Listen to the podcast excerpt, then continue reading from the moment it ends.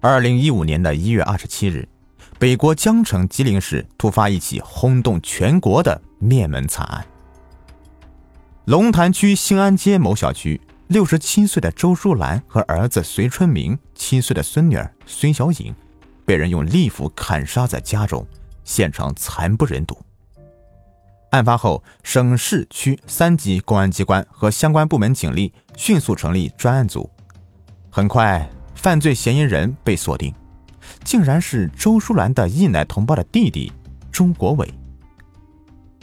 二月十日春节前夕，周国伟落入法网，人们不禁要问了：周国伟为什么要对自己的亲姐下毒手呢？还要连杀三口，连七岁的小女孩也不放过？为解开这个谜团，笔者围绕相关当事人进行了为期一周的采访。最后，在吉林市看守所见到了凶手周国伟，谜底终于被揭开。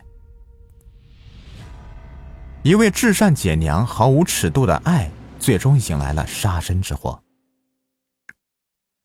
时间追溯到二十世纪的八十年代，一九八五年十月的一天，正在自家小吃铺招呼客人的周淑兰，突然接到吉林市龙潭区公安分局的通知。让他去看守所给弟弟周国伟送衣服。周淑兰就懵了，弟弟周国伟转业回来，一直帮着准岳父打理养鸡场，咋还进了看守所呢？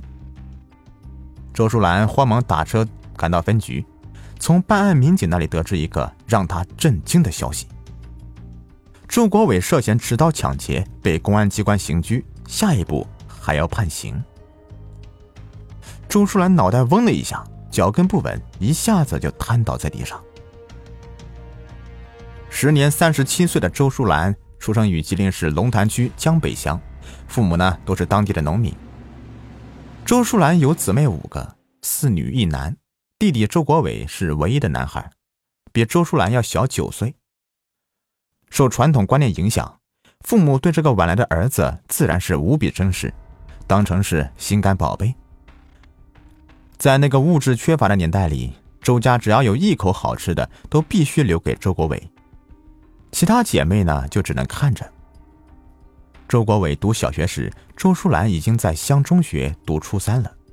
父母忙于农活和家务，便指令周淑兰负责接送弟弟上学，不得有任何的闪失。中学和小学有一段距离，无论是刮风下雨，还是数九严寒。在别人家孩子都是独自上学的时候，人们看到的都是周淑兰牵着弟弟的手，一直到小学三年级。周国伟和年龄相仿的姐姐、妹妹发生口角，周淑兰一律都是批评妹妹。周国伟生性好动，经常和小伙伴、同学打架，周淑兰只要遇到就必须出手，绝不让弟弟吃亏。春秋农忙时节，父母在田里面劳作。给弟弟做饭、洗衣服，更是周淑兰义不容辞的责任。三姐妹有时怪大姐偏心，周淑兰说：“他是咱家唯一的男孩，你们都得让着他点。”邻居们都说呀：“真是长姐如母，夸周淑兰懂事。”在这样娇宠的环境下，周国伟渐渐的养成了飞扬跋扈、唯我独尊的个性，在家里是颐指气使，在学校也是威风八面。成了谁也惹不起的主。周国伟是一再惹是生非，在社会上打架，刚读到高三就被学校劝退。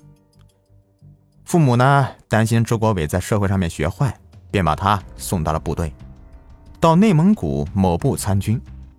周家原以为周国伟在部队能受到约束，得到锻炼，改掉好吃懒做的不良习惯，没想到。这周国伟参军之后，仍然过着公子哥式的生活。部队的饭菜不顺口，他就在外面改善伙食。平时抽烟喝酒打牌，津贴费自然是不够花的。他就写信向父母要。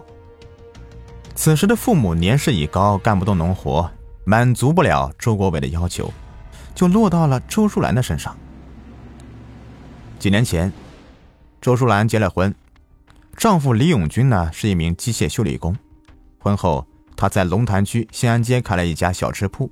为了不让弟弟受委屈，他把每个月的收入都汇给了弟弟。三年后，周国伟服役期满，回到了吉林。部队生活的确是对周国伟有一些影响。周国伟说话办事颇有条理，看到弟弟有出息了，这全家都是非常高兴。周淑兰呢，更是高兴，觉得自己的心血没有白费。周国伟返乡那天，周淑兰呢特意做了满满一桌的菜，办了一场隆重的接风宴。周国伟敬过父母，然后又敬大姐。谢谢大姐这么多年对我的关心和照顾，大姐对我付出的太多了。长姐如母，你已经胜过了母亲对子女的爱。我为我过去做过的傻事向大姐道歉，以后一定听大姐的话，好好做人，为父母和姐姐们争光。一席话掷地有声，周淑兰感动的是泪光闪闪。周国伟呢是农村户口，转业后国家不包分配。为了弟弟的工作，周淑兰跑了三个多月，但仍然没有着落。周国伟二十二岁了，到了谈婚论嫁的年龄，工作没有着落，又恢复到参军之前的样子，经常在社会上晃荡。周淑兰呢担心弟弟重走老路，赶紧托人给弟弟介绍对象。很快。媒人介绍了一个姑娘，女孩名叫张玉莹，龙潭区乌拉街镇人。张玉莹是身材高挑、端庄朴实，父母在乌拉街开了家养鸡场，以养殖为业。张玉莹高考落榜之后，在乌拉街一所小学做代课教师。周国伟毕竟见过世面，两人见面之后一番交谈，很快就打动了张玉莹的心，两人定下了这门亲事。开始恋爱。周国伟没有工作，张玉莹父亲的养鸡场又缺人手，张玉莹呢便让周国伟到父亲的养鸡场干点零活，等找到了工作再重新打算。周淑兰听了很高兴。张玉莹的父亲张宇光当年也是一名转业的军人，回乡之后先是种地，后来贷款建起养鸡场，白手起家。张宇光以为啊。周国伟既然是转业军人，肯定也是吃苦耐劳的人。可周国伟从小到大没干过重活，到了养鸡场眼里没活。准岳父让他干什么，他才动一动。晚上吃饭时，张宇光有喝点小酒的习惯，酒一烫上，周国伟根本就不客气，凑上去拿起就喝，喝完倒头就睡。张宇光十分反感周国伟的做派，觉得年轻人穷点不怕。若无志气，贪图享受，不思进取，便成不了大事。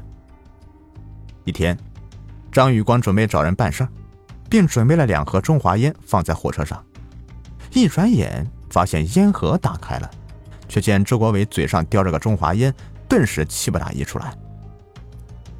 当天，张玉莹的哥哥张玉卓在外地读大学刚回来，也接过周国伟递过来的烟在抽。张玉光便指桑骂槐的骂张玉卓：“你自己都没能力挣口饭吃，还抽什么烟？有能耐自己买烟抽，别总蹭烟抽啊！”这句话伤害了周国伟的自尊心呢，他心里像打翻了五味瓶一样，不是滋味。一周之后，周国伟回家，把自己的苦恼告诉了大姐，他想劝退了这门亲事，因为准岳父瞧不起他。大姐劝他：“你别急，找工作呀，也不是一时半会儿就能找到的。你再忍忍吧，等你找到了正式工作，张家自然就会瞧得起你了。”见大姐不同意，周国伟又只好回到养鸡场。他暗暗发誓，自己一定要有钱，只要发财，活出个人样来，才能让人瞧得起。可是，周国伟一学无力，二无技术，根本没有发财之路。靠打工挣钱，周国伟觉得太慢了，他必须快速的致富，于是他打起了歪主意。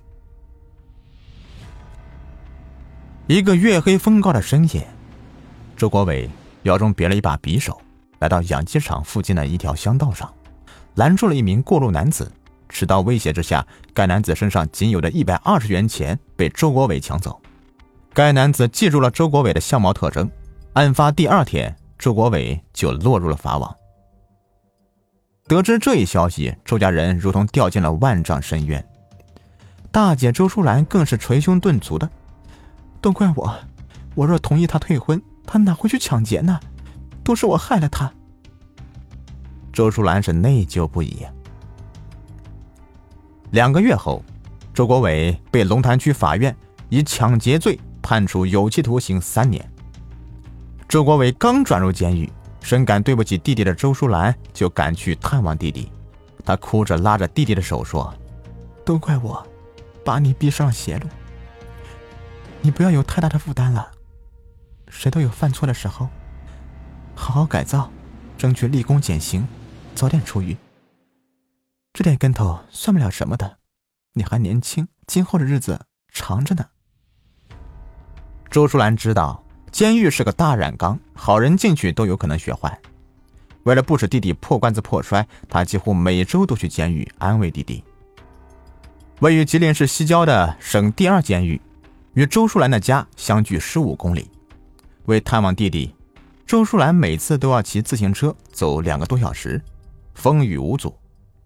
当时周淑兰的丈夫下岗，她的小吃部并不赚钱，每个月的收入刚好够一家人吃饭。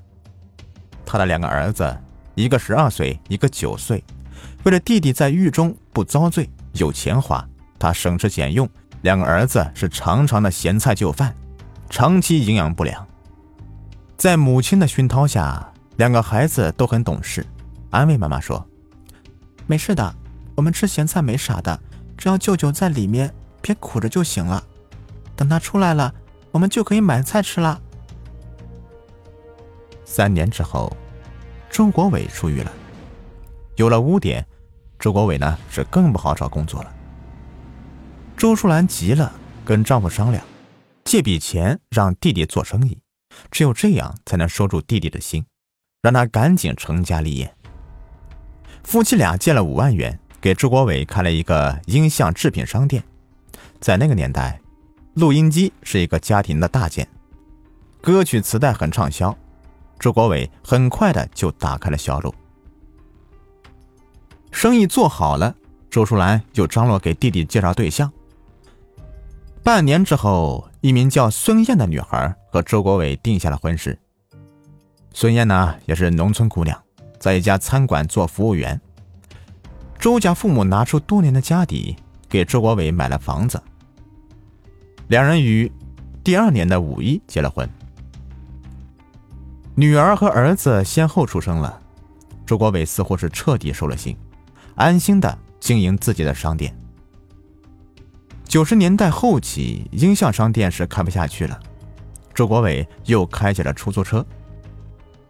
两千年，周国伟酒后驾车将一名横过马路的老头撞飞，他见老头昏迷过去，吓得惊慌失措，将老头扔到医院门口，当即就驾车逃走。